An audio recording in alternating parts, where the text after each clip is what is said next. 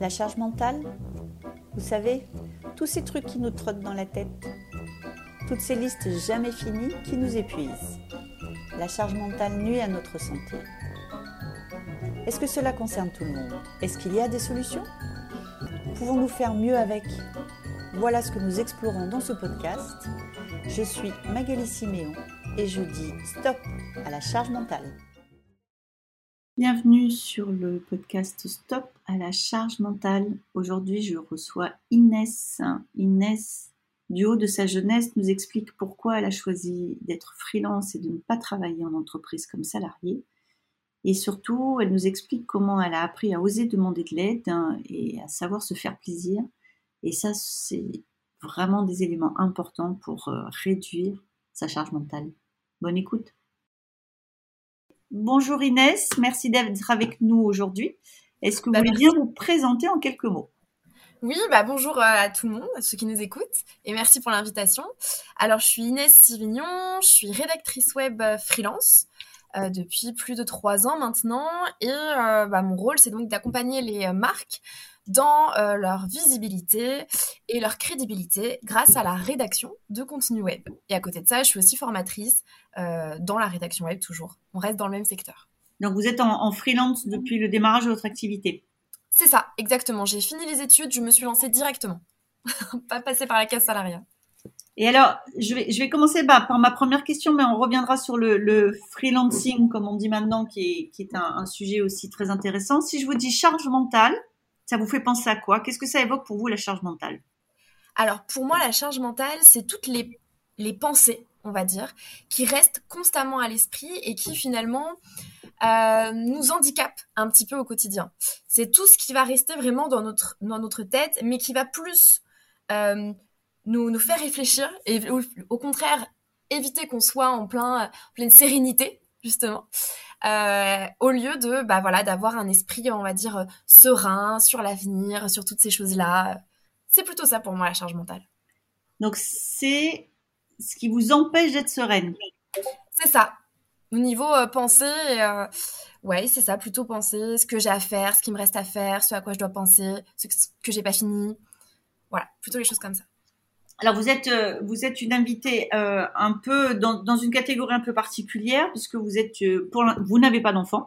Je, ne vais préjuger de rien. Vous n'avez pas d'enfant. et c'est vrai que souvent on raccorde la charge mentale avec les enfants.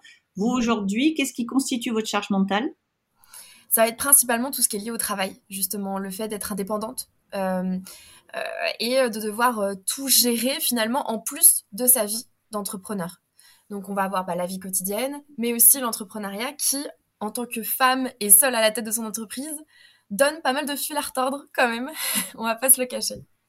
Et alors, qu'est-ce qui fait que vous avez choisi ce, vous, avez choisi cette situation de freelance en fait et d'indépendant?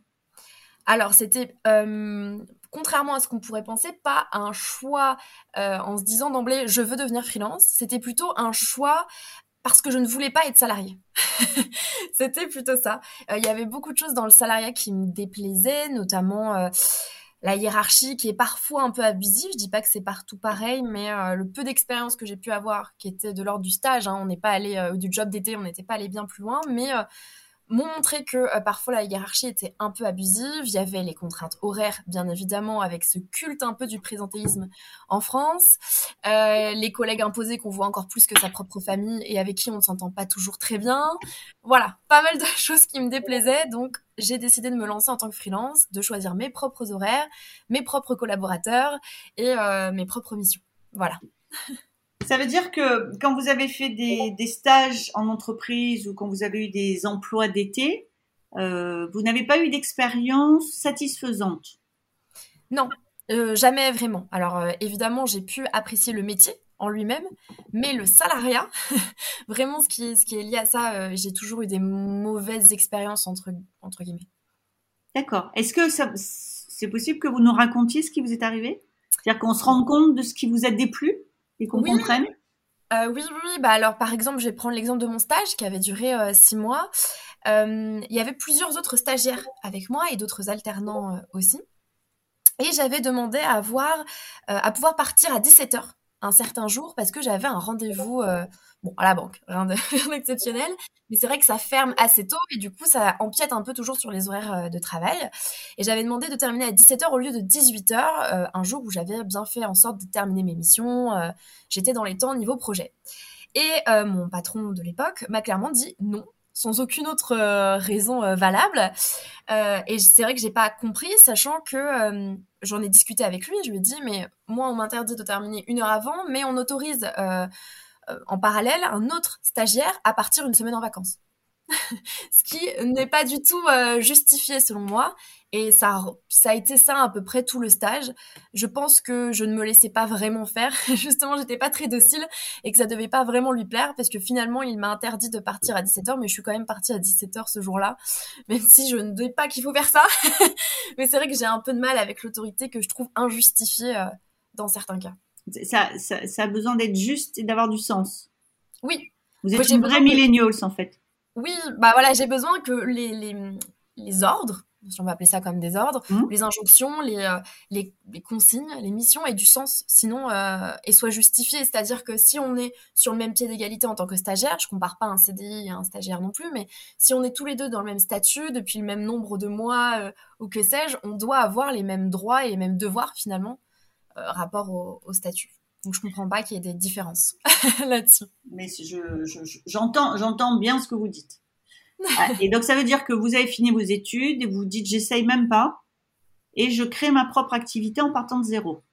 C'est ça. Euh, et justement le fait d'être euh, en sortant des études encore chez mes parents, ça m'a rassurée justement. Je me suis dit, si je prends le temps d'essayer le salariat, bah, peut-être que j'aurai ensuite un appartement, donc un loyer à payer, peut-être euh, plus tard encore euh, des enfants, euh, des choses comme ça, donc des entre guillemets obstacles ou freins à, un changement de statut qui peut faire peur et qui n'est pas toujours évident. Hein. C'est pas à chaque fois on se lance et du jour au lendemain on gagne bien sa vie et, et tout va bien. Pareil pour les prêts immobiliers, on va pas se le cacher, le statut est quand même compliqué.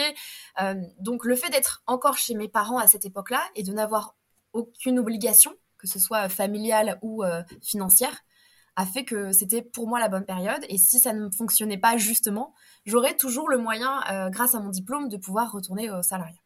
Et donc vous faites ça depuis trois ans C'est ça. Et vous êtes partie de chez vos parents? Oui, j'ai mon appartement maintenant, ça y est, mon loyer que j'arrive à payer. donc, euh, donc oui, ça a plutôt bien marché. C'est pour ça que je continue encore et, et je, je, croise les doigts et je touche du bois pour que ça continue comme ça parce que après trois ans en tant que freelance, euh, un retour au salariat que finalement je n'ai jamais vraiment connu me semble assez compliqué.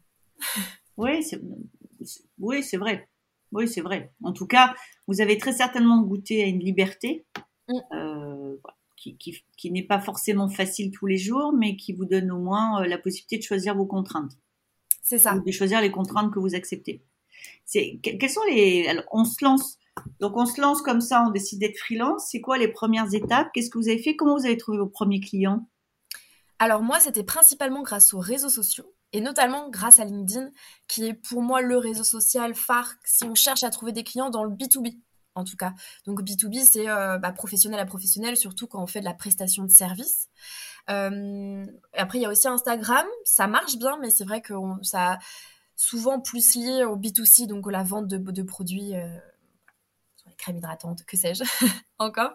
Donc euh, LinkedIn, ça a été vraiment mon canal phare. Et en fait, justement, pendant ce stage, on a eu une formation lié à l'utilisation de, LinkedIn que je connaissais euh, pas du tout, ou alors euh, j'avais un profil créé euh, parce que mon professeur m'avait dit que c'était bien justement pour trouver le stage, j'avais même pas de contact et je ne publiais rien du tout. Donc j'ai bien suivi cette formation de manière très assidue et en très bon élève, j'ai vraiment appliqué tous les conseils que nous avait donné le, formateur et même limite un peu bêtement. J'ai vraiment appliqué à la lettre sans trop réfléchir à pourquoi je, je faisais ça, mais mais s'il le disait et si ça fonctionnait pour lui, je me suis dit que ça fonctionnerait aussi pour moi. Donc c'est ce que j'ai fait. J'ai fait ça pendant quatre mois, euh, le temps de terminer justement euh, mon stage. Et quand je me suis lancée officiellement, bah, j'avais déjà finalement une visibilité, une petite, alors très petite communauté et des premières demandes de, de mission en tant que freelance alors que je venais juste de commencer. Et ça a été euh, crescendo justement, plus j'ai publié de manière régulière, plus j'ai commenté d'autres publications, plus j'ai augmenté ma communauté, plus j'ai euh, obtenu de missions. Et aujourd'hui, LinkedIn, c'est 80% euh, de, mes clients qui proviennent de, ce canal-là. D'accord. D'accord. Donc aujourd'hui, vous avez démarré, vous avez très vite trouvé vos premiers clients. Et aujourd'hui, vous êtes entre le bouche à oreille LinkedIn et c'est ce qui fait votre chiffre d'affaires. C'est ça. Alors, il y a LinkedIn, il y a un peu Instagram parce que j'ai quand même euh, décidé d'investir le canal euh, d'Instagram, même si ça reste minoritaire sur euh, l'apport de, clients. Et il y a aussi mon site internet avec le référencement SEO. en tant que rédactrice, ça fait sens. et évidemment, un peu de bouche à oreille entre clients, entre personnes justement qui, qui, nous suivent aussi parce que on a tendance à penser qu'on crée une communauté sur les réseaux sociaux pour avoir que des clients dans cette communauté. Or, c'est faux. On va avoir même peut-être 90% de personnes qui ne seront jamais des clients. Mais en revanche, ça va être des personnes qui vont nous conseiller, euh, qui vont justement participer à ce bouche à oreille pour nous aider à trouver euh, nos, futurs clients. Et donc aujourd'hui, vous êtes heureuse comme ça? Exactement. Vous avez parlé... Pardon, allez-y. Je changerai pour rien au monde. C'est vraiment, euh, ouais, je suis vraiment très contente d'avoir fait ce choix. Vous avez parlé de collaborateurs tout à l'heure, ça veut dire que vous travaillez en réseau ou vous avez des salariés? Alors, c'est tous des freelances. Je travaille avec d'autres freelances, mais justement, euh, je n'ai pas de salariés et je ne pense pas, pour l'instant, que j'aurai des salariés euh, plus tard. De même, pour des contraintes un petit peu, c'est plutôt administrative, euh, de salaire exactement, qui sont deux fois ce que touche en réalité la personne au final. Bon, bref, et des contraintes aussi le freelance, je trouve que c'est bien parce que c'est une personne qui est libre, indépendante, avec une autre personne qui est indépendante.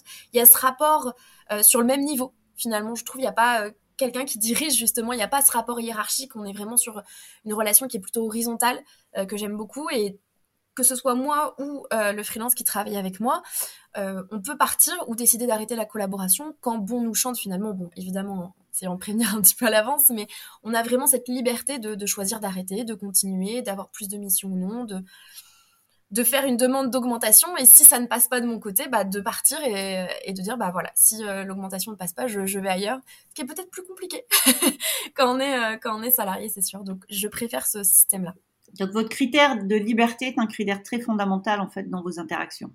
C'est ça, même avec les personnes avec qui je vais collaborer. Euh, c'est très important pour moi.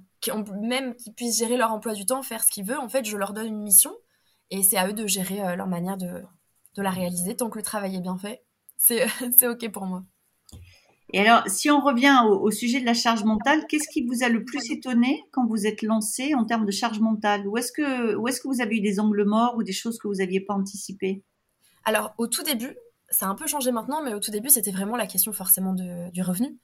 Euh, du chiffre d'affaires. C'est vrai que quand on est en entrepreneur, freelance, on a cette insécurité qui, est, qui fait partie, on va dire, des, des, défauts, des points noirs, des points négatifs du freelancing, c'est qu'on n'a pas de revenu fixe.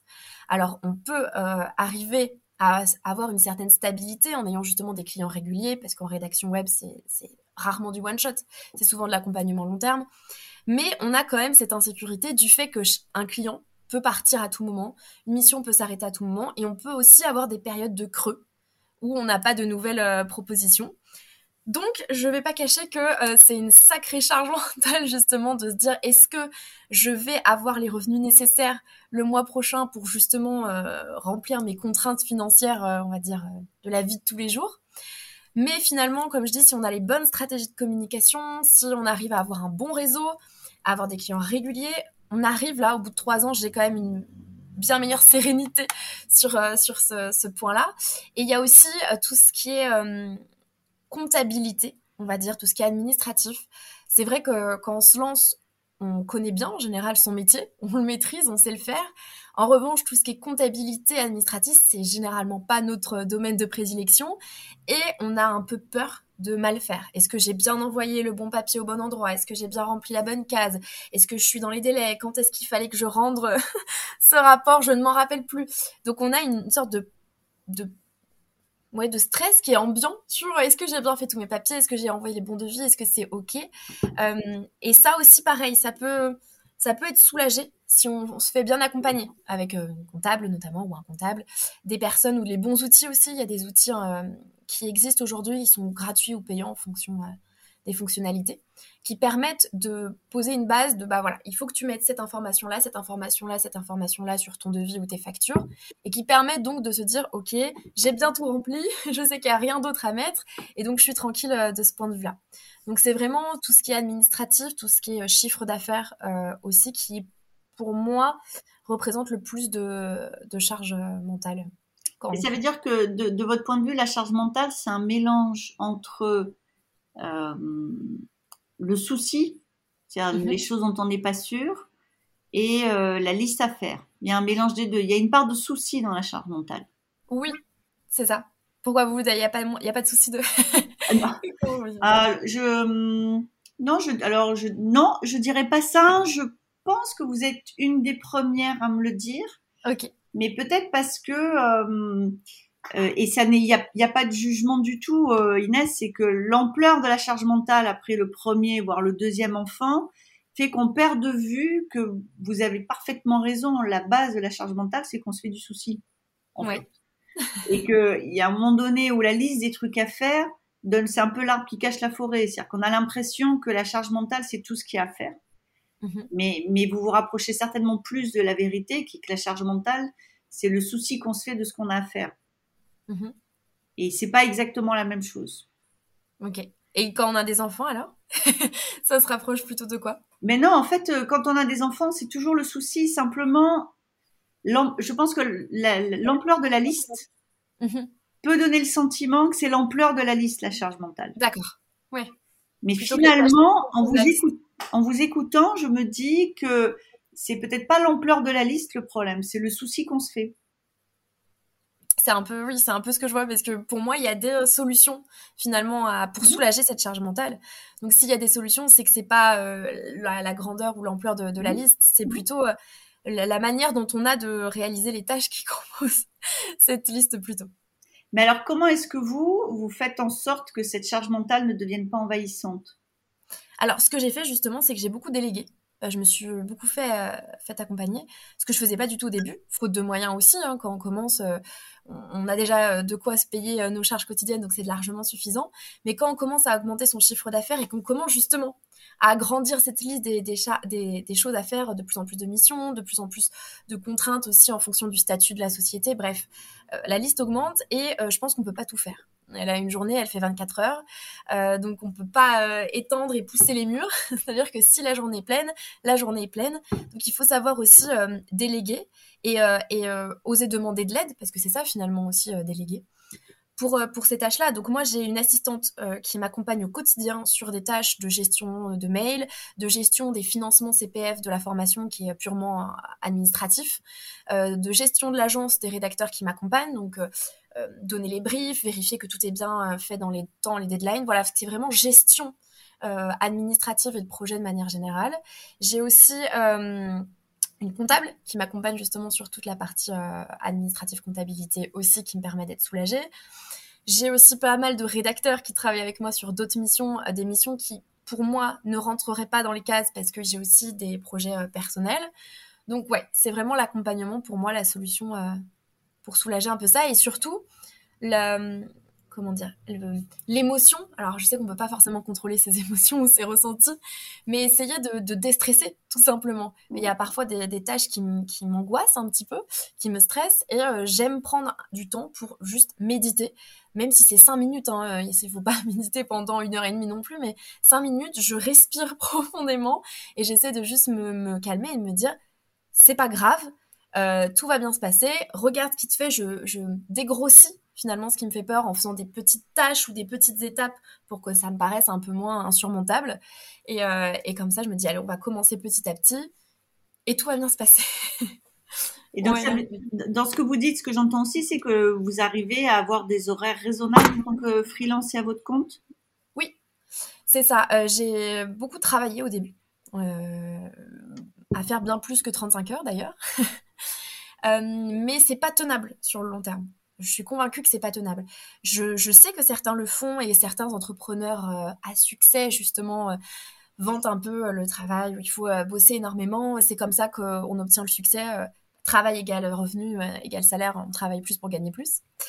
Mais si c'est peut-être réalisable sur quelques mois, voire quelques années pour les plus motivés, c'est pas tenable sur le long terme, mais justement, au niveau mental, que ce soit charge mentale ou santé mentale de manière générale, euh, c'est pas possible. Ça, ça entraîne les burn-out, ça entraîne un dégoût pour l'activité euh, que initialement on adorait. C'est pour ça aussi qu'on s'est lancé, le dégoût du freelancing de manière générale. Donc l'idée, c'est quand même de trouver un rythme qui nous convient Et si euh, travailler euh, notre rythme, c'est travailler 4 heures par jour, ben, il faut tendre vers ça et essayer de trouver des solutions pour, en 4 heures par jour, obtenir le même train de vie qu'on souhaitait. Et c'est possible on est freelance, c'est ça aussi l'avantage, contrairement au salarié, où il a son 35 heures, son salaire, il peut difficilement faire mieux. Euh, mais quand on est freelance, on peut trouver des solutions. Il y a les produits en ligne qui demandent... En fait, c'est de plus échanger son temps contre de l'argent, mais euh, justement faire venir à l'argent sans dépenser de temps. Donc ça va être tout ce qui est produit digital, tout ce qui est affiliation, euh, tout ce qui est euh, sponsoring, publicité. Voilà, c'est ça qui, fonctionne le mieux. Investissement aussi, à côté de ses missions clients. Donc c'est pour ça que moi, à côté de mes missions que j'ai conservées, j'ai fait de la, formation, je fais du marketing d'influence sur LinkedIn, euh, je compte investir prochainement. C'est les solutions que j'ai trouvées pour euh, garder un rythme sans euh, tomber en burn-out. D'accord.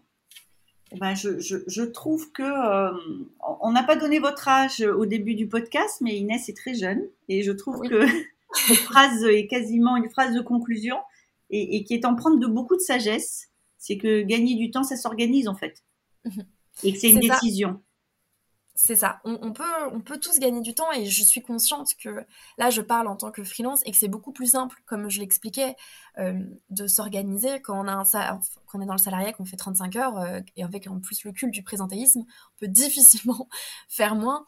Mais dans le reste de sa vie, on peut aussi s'organiser et euh, oui, finalement, c'est peut-être une organisation ou des solutions. Maintenant, il y a plein de solutions qui existent, comme je disais, soit demander de l'aide, soit des outils, soit une meilleure organisation pour essayer de, libérer du temps et aussi garder une part de plaisir parce que je pense que c'est euh, que c'est important. Alors on parlait des enfants, j'en ai pas encore, donc peut-être que je m'avance, je vous redirai ça dans quelques années en disant bah finalement c'était pas possible, mais je pense que c'est important aussi de, garder sa part de son côté femme et de, de se faire plaisir soi-même, de garder des choses qui nous font plaisir et de les faire toutes seules sans forcément qu'il y ait à chaque fois les enfants, le mari ou, quelque chose comme ça. Justement, dire, bah voilà, euh, là j'ai besoin de, ce temps pour moi, je vais ne serait-ce que lire un livre au parc qui est juste à côté. Est-ce que tu peux garder les enfants une petite heure et euh, prendre ça pour soi parce que c'est quand même euh, important. Voilà. Eh bien, Inès, je vous remercie. En tout cas, c'était très intéressant d'avoir ce point de vue-là. Merci bah, avec grand Plaisir. avec grand plaisir, merci beaucoup. La charge mentale, vous savez, tous ces trucs qui nous trottent dans la tête, toutes ces listes jamais finies qui nous épuisent. La charge mentale nuit à notre santé. Est-ce que cela concerne tout le monde? Est-ce qu'il y a des solutions? Pouvons-nous faire mieux avec? Voilà ce que nous explorons dans ce podcast. Je suis Magali Siméon et je dis stop à la charge mentale.